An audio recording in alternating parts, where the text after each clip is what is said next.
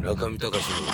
の FM 芸術道場。まあ、イントロで言ったように、ミスターとはまあ15年ぐらいの付き合いなんですが、まあ、一言で言えばまあ、家族みたいなもんですね。もう一言言うとなると、まあ、兄弟仁義を杯交わしちゃったんで、もうお互いに仕方なく付き合ってるみたいな感じでしょうかね。あの、ただ、ミスターが、まあ自分の、僕自身の、その、作ってた工房に初めて給料を払う形で雇った第一号なんですが、えー、その雇う時っていうのは、僕まだ未婚ですけれども、結婚するぐらいの気持ちで、えー、彼の入社を引き受けた気がします。つまり、あの、もともとこう、第三者を僕自身が何か養っていってあげれる自信もなかったですし、あの、自分以外のそういう第三者が、えー、自分のその生活に深くコミットメントしてくるっていうことが信じられなかったので、これまあ本当結婚と同じようなもんじゃねえかなと思って。ちなみに私、あの、男色の毛はございません。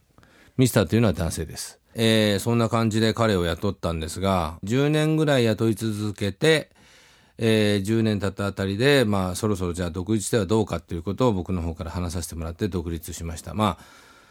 あ、今もニコニコ動画とかでも、私、その若いアーティスト志望者に対するいろんなあれこれを導くような話をするのが好きなのでしていますけれども、本当に昔も今も、その迷える、その画学生というのはもう後を絶たずに、まあ大体画学生になるっていうのは大体勉強ができない。勉強ができないから社会適応能力がない。社会適応能力がないということは、つまり、えー、物事を覚える力がない。物事を覚えられないので、例えば携帯一つでも使う術があんまりない。えー、そういう人たちが困って落書きをしていたら、たまたま親とか学校の先生に褒められた。で、褒めることがないんでそこしか褒められてないっていう事実も知らずに、じゃあ自分はやっぱこの道の才能に入っていこうと。そうやってこうみんな美大やら何やらそういう専門学校に入ってくるんですけど、大きな勘違いで、あの、はっきり言って何もできないポンクラどもがいるのが僕らの業界なんですよ。つまりはギターを弾くことや、キーボードをやることや、音楽を作ることもできない。まあ、絵だったらね、ほんと子供でもできる。で、それで、その道で食べようというような野心のある人もいるかと思うとそうでもなくて、やることないんで学校まで行ってみてみましたけれども、まあ、運よくどっか就職で食っていければいいなぐらいな感じで。まあ、そうこうしてるうちに、大体みんな普通は求人情報を見て、アルバイトにやっていって、僕のぐらいの年になっていくと。でも、その片側ではいついつか見ている俺だって、えー、立派なアーティストになってやるんだぞっていう気持ちも持ちつつなんですが、ミスターの場合は、その辺を30歳弱で、28歳ぐらいで一回断ち切って、落語の師匠のもとに入っていくような形で、まあ僕のもとに来たわけです。師匠の言うことは絶対だっていうことを、まあ、とくとくと教えても、なかなかそういう、一回、教育、教育っていうか、ものを覚えることができない体質だったので、なかなかそこら辺から覚えるのに5年くらいかかったりしましたけれども、そういう彼もですね、えー、自分の趣味、えー、自分のかけるもの、自分のまがいないにも何か、その、世の中に問いかけることっていうのがだんだん定まってきて、つまり今はやってることは、ロリータコンプレックス。日本の社会の中におけるロリコンってなんだろうと。まあ言ってみれば今、逆に世の中が追いついたのか、非実在青年問題そのものを生きてきた人間なわけです。なので、えー、彼の書く作品はほとんど少女の彼が考える理想の形態、えー、学生服を着た女の子が夕日の中を土手っ腹をそのチャリンコで乗ってたりとか、京都や倉敷のような古い街並みをとぼとぼとセーラー服で歩いてたりとか。そういうこう、彼の中でのファンタジー、彼の中でも美意識みたいなのを書いてるんですけど、まあこれ、今、こういう世の中なんで、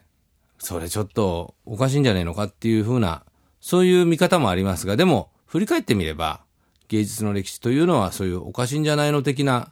文脈で、例えばロートレック、例えばエゴン・シーレにしたって、そのパリの娼婦の人たちを題材に描いていたりして、常に、えー、そういう性的な欲望と、あの、芸術の境目っていうのは、えー、クロスしていくわけですけれども、まあ、僕らの生きてる時代の東京の片隅で絵を描いているミスターは、その娼婦のような、えー実在性のある、えー人間の交渉を前提にしておらず、非実在的な、その、漫画やアニメーションやゲームのキャラクターたちと、えー深い、その、関係に陥るために絵を描くという。まあそういう、こう、路線を、10年間ぐらいずっとやってきたわけですが、やっとまあ時代が追いついてきて、彼の芸術性というか、彼の絵はすごく下手だったんですよね。今は随分上手くなっちゃいましたけど、下手な絵でも、その芸術家として繰り返し繰り返し、そのようなロリコンにおける自分の社会的な立ち位置っていうのを表明していたところ、彼に対するフォロワーが出てきたり、彼のだんだんその評価の軸も定まってきたりしているのが現状ですが、しかしそのメインストリームである美術館や、えー美術評論などから、まあ、あの、研究されるようなこと、もしくは個展を依頼されることはなく、